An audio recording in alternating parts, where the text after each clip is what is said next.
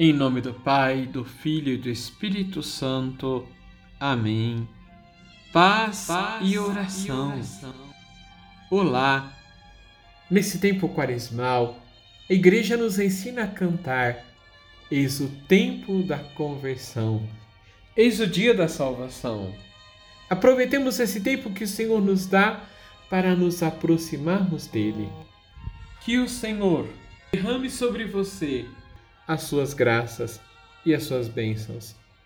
Que sejamos fortes para vencer todo o mal, porque o Senhor já o destruiu na cruz. Liturgia diária. Na liturgia hoje, lemos o Evangelho de São Lucas, capítulo 11, versículos de 29 a 32. Ao redor de Jesus estão as multidões. Muitas pessoas estão ali perto de Jesus com interesses. Os fariseus e os mestres da lei o observam para pegá-lo alguma palavra e podê-lo condenar à morte. Outros estão atrás de sinais dos pães para saciar a fome, como aconteceu na multiplicação. Outros estão atrás de oportunidades. Nem sempre querem seguir Jesus até a cruz. Jesus vai dizer a esta geração que pede um sinal, uma geração má, o único sinal que será dado é o sinal de Jonas, que é a ressurreição. Jonas ficou três dias na baleia, na barriga de um peixe, e foi lançado ao mar. Jesus vencerá todo o mal com a sua morte e ressurreição e fará resplandecer a vida.